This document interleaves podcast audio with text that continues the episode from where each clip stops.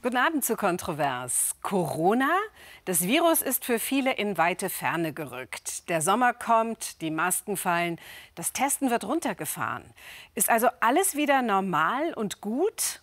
Für einige ganz und gar nicht. Wir haben zwei junge Menschen getroffen, die seit ihrer Corona-Impfung große gesundheitliche Probleme haben. Auch wenn die Impfung statistisch gesehen sicher ist, Unseren beiden Patienten geht es seitdem schlecht. Den Kausalzusammenhang zu beweisen, das ist schwer. Und es macht ihre Lage noch schlimmer, dass sich niemand zuständig fühlt für sie. Till Rüger und Hans Hinterberger. Dreimal wurde Pamina Fütting gegen das Coronavirus geimpft. Doch seit der dritten Dosis ist für die 29-jährige Münchnerin nichts mehr so, wie es einmal war. An manchen Tagen kann ich ein bisschen spazieren gehen und das ist nicht so schlimm. Es funktioniert. Am nächsten Tag gehe ich zum Supermarkt gegenüber und das ist schon zu viel. Ein Zusammenhang mit der Impfung ist nicht bewiesen, aber während der Dreharbeiten ist sie nach wenigen Minuten völlig erschöpft. Dann wird mir schwindlig in erster Linie. Ich kriege Kopfschmerzen, mir wird so ein bisschen neblig vor den Augen. Und ich habe einfach das Gefühl, ich muss mich hinsetzen, ausruhen. Früher war sie aktive Sportlerin, Klettern, Wandern, Abenteuerurlaub. Die studierte Brauingenieurin liebte Bewegung.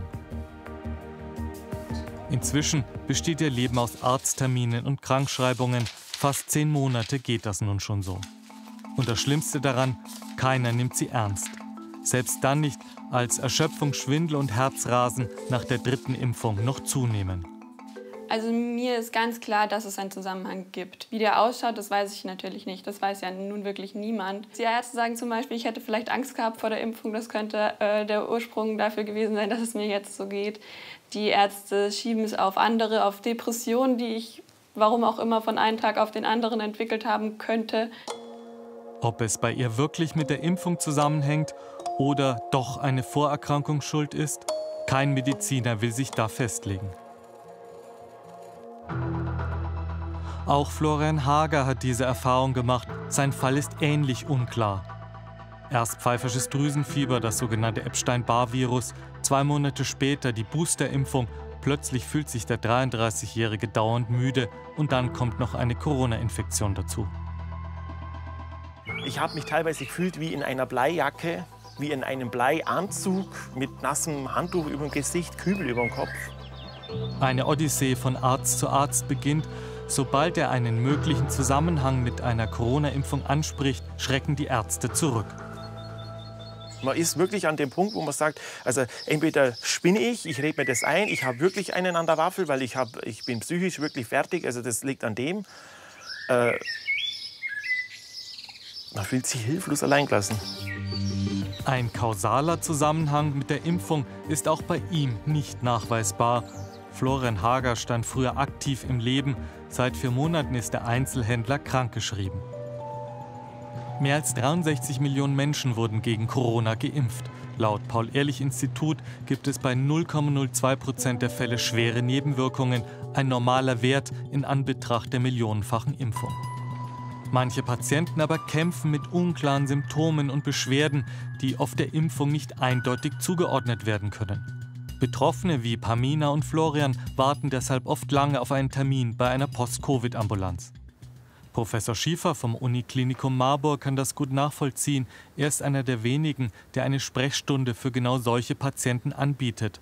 Ganze 2000 Fälle stehen auf seiner Warteliste. Wenn ich sehe, wo Patienten von Schleswig bis Berchtesgaden herkommen äh, um, und warten, teilweise ja über Wochen, um bei uns einen Termin zu kriegen, dann würde ich sagen, die Anlaufstellen sind nicht so weit gestreut über die Republik. Es seien oft ähnliche Symptome wie bei Long-Covid, betroffen vor allem sportliche, junge Menschen.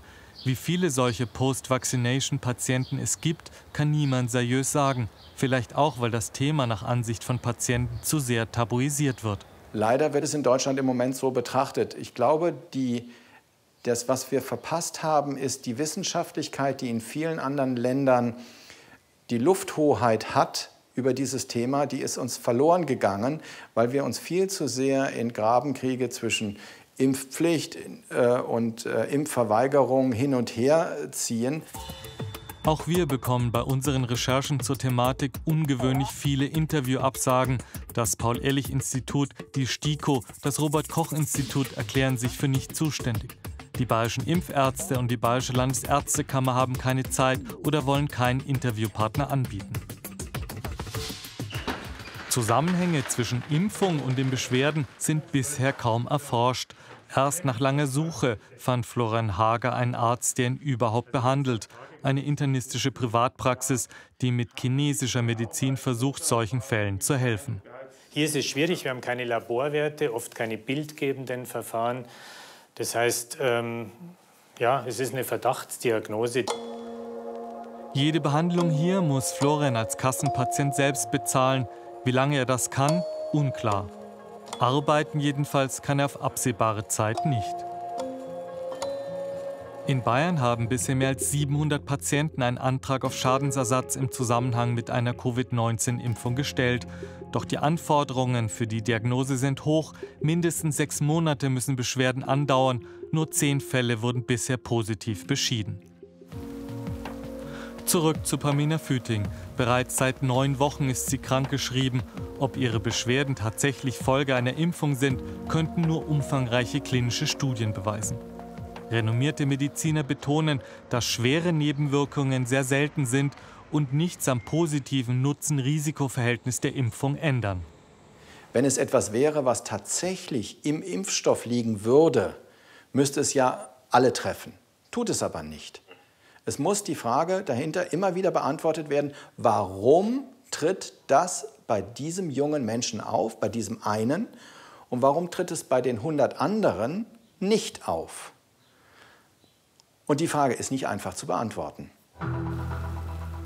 Pamina und Florian sind keine Impfgegner. Beide sind dreifach geimpft, würden sich ein viertes Mal gegen Covid-19 impfen lassen, wenn es ihr Arzt empfiehlt. Sie wünschen sich, dass die Medizin auch ihr Leiden endlich ernst nimmt. Es wird einfach ignoriert. Es wird so getan, das Problem ist nicht da und warten wir mal ab, was nächstes Jahr ist oder in zwei Jahren und vielleicht gibt es es ja von alleine.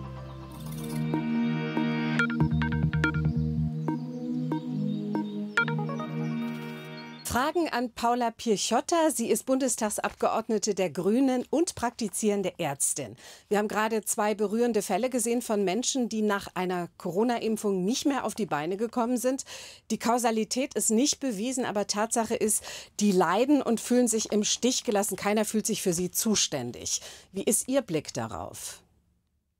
Sie sagen ja was ganz Wichtiges, die Kausalität ist nicht bewiesen. Ich glaube, sehr, sehr viele Menschen haben Angst vor Nebenwirkungen. Und gerade auch, wenn wir an den Anfang der Pandemie schauen, wo wir ja gerade nach AstraZeneca-Impfungen auch wirklich dramatische Sinusvenenthrombosen als Nebenwirkung gesehen haben, dann ist diese Sorge ja begründet. Aber wir müssen jetzt, wo wir auch auf der ganzen Welt wirklich Millionen von Menschen geimpft haben, schauen, was ist nur ein Verdacht und was ist echte Nebenwirkungen.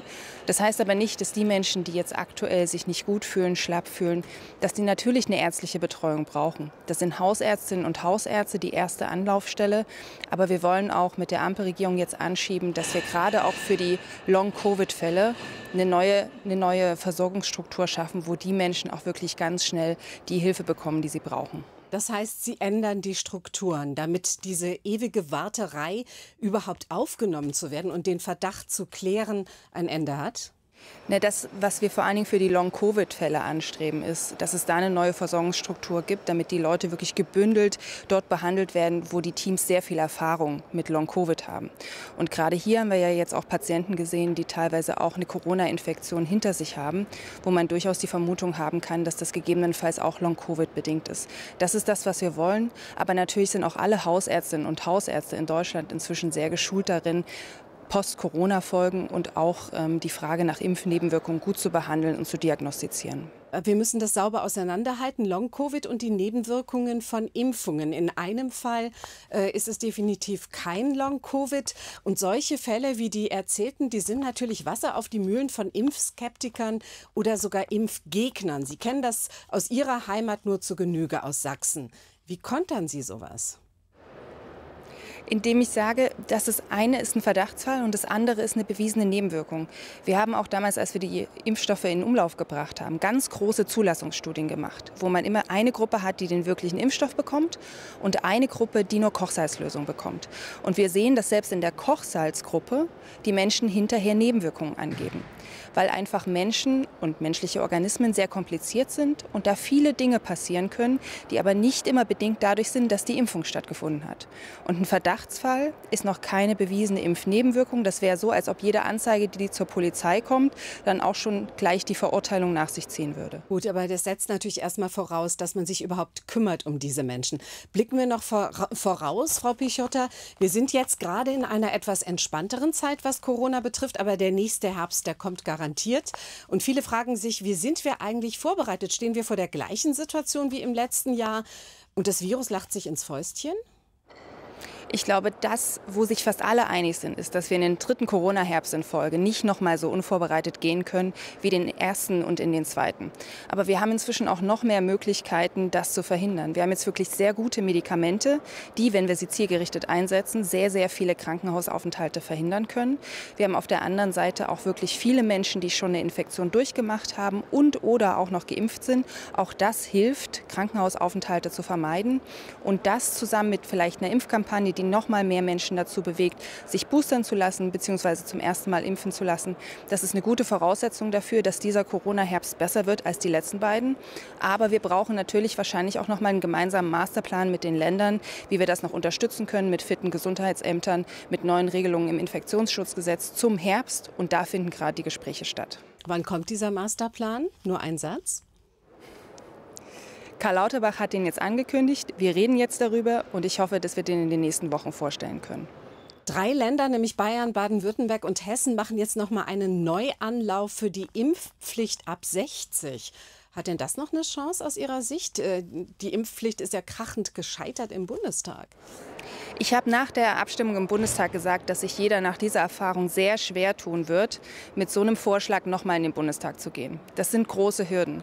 Gleichzeitig sind das Bundesländer, gerade auch der bayerische Gesundheitsminister, die auch damals immer gefordert haben, dass es eine altersbezogene Impfpflicht als Minimum geben muss. Das heißt, da gab es auch einen großen Unterschied in der Auffassung der Länder bzw. der Union in den Ländern und der Union hier bei uns im Bundestag. Und ich bin sehr gespannt darauf. Ich kann das sehr gut nachvollziehen, dass da jetzt noch mal ein Vorstoß gemacht wird. Ich bin sehr gespannt darauf, ob der tatsächlich noch mal Fahrt gewinnt. Wie gesagt, die Hürden dafür, noch mal im Bundestag über eine Impfpflicht abzustimmen, die sind sehr hoch. Herzlichen Dank für dieses Gespräch an Paula Pichotta, Bundestagsabgeordnete der Grünen und praktizierende Ärztin. Vielen herzlichen Dank auch Ihnen. Und das Interview haben wir heute Nachmittag aufgezeichnet. Das Auto stehen lassen, öffentlich fahren oder aufs Radl schwingen. Der Blick auf die Tankrechnung beschleunigt diesen Trend. Allerdings, man muss seinen Schweinehund besiegen. In der Stadt gibt es keine Ausreden, weil genug Alternativen zum Auto. Aber wie ist es auf dem Land? Wie lange muss man wohl warten, bis hier der Bus kommt? Wir haben den Test gemacht mit einer Familie in Niederbayern, einen Selbstversuch. Und Sie dürfen jetzt raten, Schaffen die das ohne Auto? Die kontroverse Story von Astrid Halder. Landkreis Rottal-Inn, das 600 Einwohnerdorf Hirschhorn. Hier wohnt Familie Strobel mit ihren Autos. Vater Sepp mit seinem Ford F150 Pickup, Mutter Gabi mit ihrem Opel Mokka und der 18-jährige Sohn Jonas mit seinem Dreier BMW. Sie sind überzeugt, ohne Auto geht es auf dem Land nicht. Ich sage nein, andere sagen ja. Es kommt immer darauf an, was man tut. Ich sage, das ist äh, ein notwendiges Muss. Natürlich ist ja ein bisschen Luxus dabei. So einfach durch die Gegend fahren, ein bisschen warzen, das macht schon Spaß. Die Strobels fahren gerne Auto. Trotzdem werden sie für uns ein Experiment machen. Geht es auch ohne? Eine Haltestelle im Ort gibt es. Und ja, es fahren auch ein paar Busse, außer am Wochenende.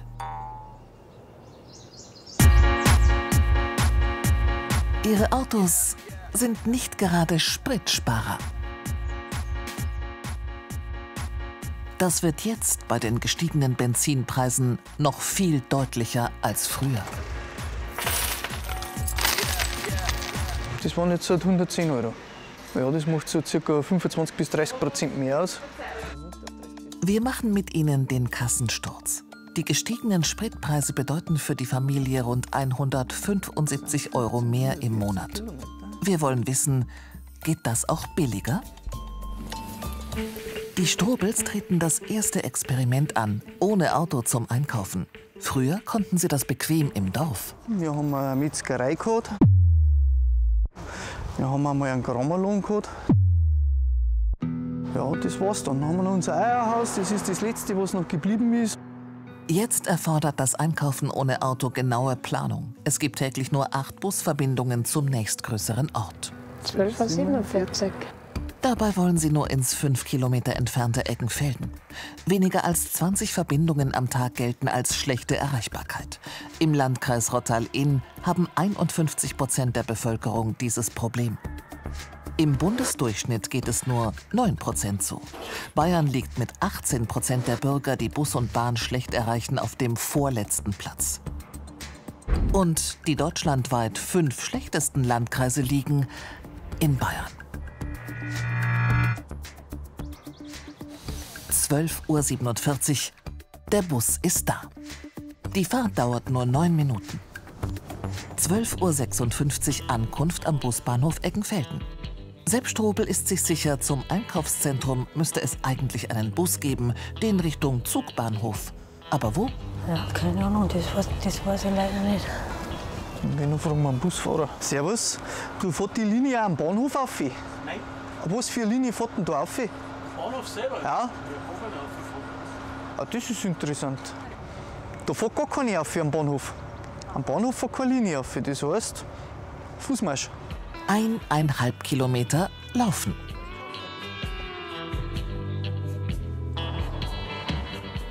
Uhr dreizehn, Ankunft in der Einkaufsmall.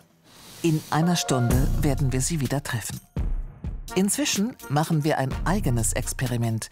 Wir haben uns das oberbayerische Egling rausgesucht. Von dort wollen wir nach Murnau zum Einkaufen. Hier gibt es ein besonderes Modell des öffentlichen Nahverkehrs. Ein Kleinbus, der einen fast überall abholt. Man kann ihn per Telefon oder App buchen. Und gleich wird angezeigt, wann er kommen soll. In zehn Minuten. Der Bus kommt pünktlich. Hallo. Guten Tag. Das ist Clemens Deierling. Er hat Omobi vor zwei Jahren mit einem Partner gegründet. Wie lange muss man denn im Durchschnitt warten, wenn man euch bestellt? So zwischen 15 und 20 Minuten. Also eigentlich wie beim Taxi. Genau. Es ist auch das Einzige, wie wir auf dem Land einfach mehr Leute in ÖPNV reinbekommen, wenn wir versuchen, so nah wie möglich an die Dienstleistung des Autos ranzukommen. Hallo. Kurz darauf steigt Andreas ein. Er möchte zum Bahnhof und findet dieses Bussystem praktisch. Man kann da bis zur letzten Minute sogar stornieren, habe ich gesehen. Und das finde ich einfach toll. Dann der Preis natürlich 2 Euro. Taxi zahle ich in 10er. Jeder zahlt hier nur 2 Euro, egal wie lange die Strecke ist. Den Rest bezuschussen die teilnehmenden Kommunen und der Freistaat. Abstecher mit Clemens Deierling in die Zentrale. Das Omobi-System läuft über künstliche Intelligenz. In einem Umkreis von circa sieben Kilometern rund um Murnau kann man sich fast überall abholen lassen.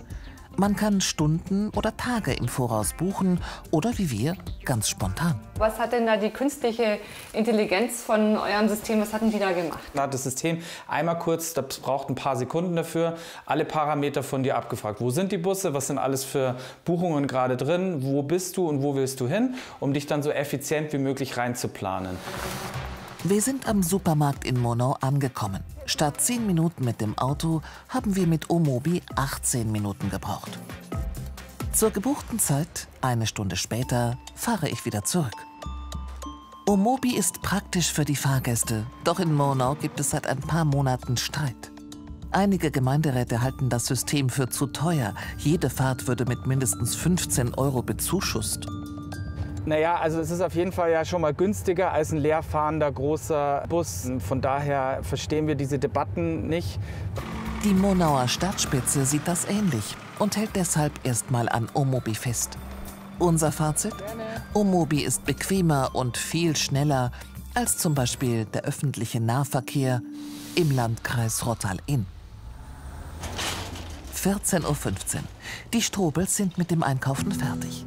Wie lange werden sie zurück brauchen? Zuerst müssen sie eine halbe Stunde zum Busbahnhof laufen mit den schweren Tüten.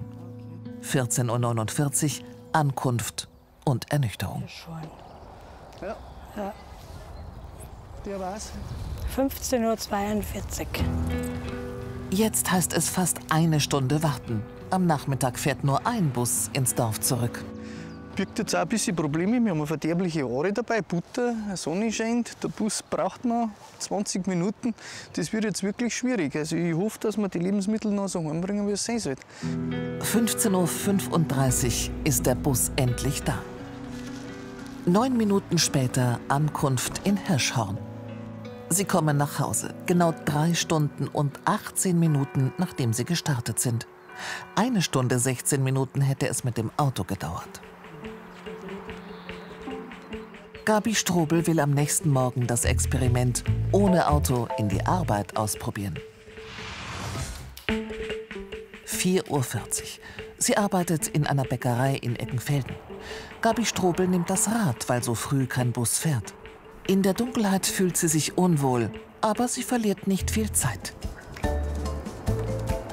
20 Minuten braucht sie mit dem Rad, statt 8 Minuten mit dem Auto. Eine Alternative? Nein, also definitiv nicht. Wenn ich später arbeite, konnte ich es gut verstehen, aber nicht in der Früh. Also das Und bei Sepp Strobel? Der Chemiemeister, der im 30 Kilometer entfernten Burgkirchen arbeitet, braucht für sein Arbeitsweg-Experiment viel länger. Für den Rückweg nimmt er den Zug. Dann muss er aber erst mal warten, bis der Bus Richtung Heimat kommt. Wir sind jetzt zweieinviertel Stunden unterwegs. Ist schon gewaltig. Ich bin noch nicht einmal daheim. Mit den öffentlichen Verkehrsmitteln hat er zwei Stunden und 25 Minuten gebraucht. Mit dem Auto wären es nur 25 Minuten. Schuld an dem Zeitverlust waren auch die langen Wartezeiten. Für alle Experimente haben die Strobels dreieinhalb Mal so lang wie mit dem Auto gebraucht. Die Ticketpreise waren ähnlich hoch wie die Spritkosten. Ab welchem Benzinpreis würde es sich für Sie lohnen, das Auto in Zukunft öfter stehen zu lassen? Für mich ist absolut 2,50 Euro ist die absolute Schmerzgrenze. Wenn man dann kalkuliert, was es mit öffentlichen Verkehrsmitteln kosten würde, wäre ich natürlich günstiger dran, ist klar. Ich darf es auch nutzen, wenn vernünftige Lösungen vorhanden waren, aber die Lösungen haben einfach bei uns nicht gegeben. Fazit: In Hirschhorn ohne Auto zu leben ist möglich, aber mühsam. Und man braucht unendlich viel Geduld. Wenn Sie ähnliche Erfahrungen gemacht haben, dann melden Sie sich gerne mit Ihrer Geschichte bei BR24. Wir sammeln. Unsere Story, die geht übrigens weiter. Unsere Autorin hat noch einen Disco-Bus in der Oberpfalz begleitet. Sie können sich das in der BR Mediathek anschauen und im YouTube-Kanal von BR24. Ihre Fahrscheine bitte. Wenn dieser Ruf erklingt, dann steigt die Betriebstemperatur in der U- oder S-Bahn.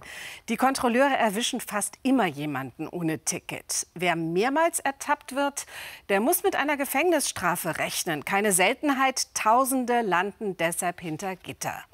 Denn die sogenannte Beförderungserschleichung gilt als Straftat. Die Ampelkoalition will das entkriminalisieren. Grund für uns, mal genauer hinzuschauen. Die Recherche von Melanie Marx und Svea Eckert beginnt im Knast. Das sind zwar nur ein paar Meter hohe Mauern, die das trennen, aber da drin ist eine ganz andere Welt als draußen. Peter saß im Gefängnis. Er ist mehrfach vorbestraft. Mehr als drei Jahre seines Lebens hat er in Haft verbracht. Zuletzt hier in Nürnberg. Ich habe lang gebraucht, bis ich realisiert habe, dass das tatsächlich so ist. Ich habe gedacht, ich, ich, ich habe irgendwie einen ganz furchtbaren Albtraum. Der 42-Jährige gilt als Straftäter. Aber er hat nicht geklaut, nicht gedealt, niemanden getötet. Peter ist ohne gültigen Fahrschein gefahren. Wir treffen ihn am Hauptbahnhof in Nürnberg. Er will verhindern, dass ihn jemand in seiner neuen Heimat erkennt, hat Angst vor Stigmatisierung. Die Wahrnehmung in der Bevölkerung ist halt einfach die, wenn einer ins Gefängnis kommt, dann muss er halt irgendwas Schlimmes gemacht haben. Vor mehr als zehn Jahren bekommt Peter die Diagnose Niereninsuffizienz. Es geht nur noch bergab. Er findet keinen Job mehr, verliert seine Wohnung. Wenn man obdachlos ist, dann zahlt die Krankenkasse keine, keine Dialysefahrten. Weil von wo nach wo sollen sie das dann abrechnen? Also von, von unter der Brücke zur Dialyse. Allein kann Peter sich das Ticket nicht leisten. Das bestätigt auch ein Gerichtsurteil, das kontrovers und dem NDR vorliegt. Dann bin ich halt schwarz gefahren, weil ohne Dialyse sterbe ich halt. Immer wieder wird Peter ohne gültigen Fahrschein erwischt. Zuletzt verurteilt ihn ein Gericht zu einer Geldstrafe von mehr als 4000 Euro. Er kann nicht zahlen, muss in Haft. Fahren ohne Fahrschein ist eine Straftat, geregelt im Strafgesetzbuch. Darin heißt es, wer die Beförderung durch ein Verkehrsmittel in der Absicht erschleicht, das Entgelt nicht zu entrichten, wird mit Freiheitsstrafe bis zu einem Jahr oder mit Geldstrafe bestraft. Die Bundesregierung prüft, ob diese Regelung entschärft werden kann. Allerdings viele der Verurteilten müssen deshalb ins Gefängnis, weil sie ihre Geldstrafe nicht zahlen können. Die Justizvollzugsanstalt Frankenthal in Rheinland-Pfalz. Hier sitzen derzeit rund 400 Menschen ein, quasi Vollbelegung. Trotzdem kommt heute noch ein Häftling an, den das Gericht eigentlich nicht zur Gefängnisstrafe verurteilt hat. Keine Seltenheit, erzählt JVA-Leiterin Gundi Bessler. Wir haben hier in Frankenthal 420 Haftplätze im geschlossenen Vollzug. Wir haben einen jährlichen Durchlauf an 1000 bis 1200 Gefangenen. Dass der Durchsatz so hoch ist, ist auch und insbesondere eine Frage von Ersatzfreiheitsstrafen. Jedes Jahr werden Zehntausende verurteilt, weil sie ohne Ticket erwischt werden. Tausende von ihnen landen im Gefängnis. Und jeder dieser Häftlinge muss durch eine aufwendige Prozedur. Daten erfassen, Sachen abgeben, medizinische Untersuchung. Jetzt kommen wir in den Bereich, in dem der Gefangene dann tatsächlich umgekleidet wird. Die Erstausstattung liegt schon da. Dann heißt es hier Entkleidung, körperliche Inaugenscheinnahme. Mehrere Stunden Aufwand also, aber ohne Nutzen, sagt JVA-Leiterin Gundi Bessler. Denn eigentlich sollte eine Strafe den Menschen helfen, nicht wieder straffällig zu werden. Hier könne das Gegenteil passieren. Dann fällt draußen ganz viel auch auseinander. Ähm, die Familienverhältnisse geraten gegebenenfalls ins Wanken. Wenn jemand eine kleine Verdienstmöglichkeit hatte, ist die dann durch die Inhaftierung auch weggebrochen. Freiheitsstrafen sollten deshalb vermieden werden. Zurück in Nürnberg, einen Kilometer von der JVA entfernt. Hier versuchen Hilde Kogler und ihre Kolleginnen Verurteilte in gemeinnützige Arbeit zu vermitteln. Ein Hafttag entspricht sechs Stunden Arbeit. Fast 900 Hafttage haben sie so im vergangenen Jahr verhindert. Das Problem, nur wer sich bei ihnen meldet, kann auch vermittelt werden ist ja auch wieder die Frage, ob man so ein Behördenschreiben aufmacht, ob man es liest, ob man es versteht. Aber das tun eben nicht alle Menschen. Und da ist die staatliche Fürsorge relativ schwach. Auch Peter weiß rückblickend, Unterstützung hätte es gegeben. Aber das Problem ist, dass ich zu der Zeit total über, überlastet war und halt an, an vieles auch nicht, auch nicht gedacht habe. Wenn nicht eine ehrenamtliche Organisation sein restliches Bußgeld gezahlt hätte, würde er noch heute in Haft sitzen. Jetzt will es Peter besser machen, ist in eine andere Stadt gezogen, wo er zu Fuß zur Dialyse gehen kann.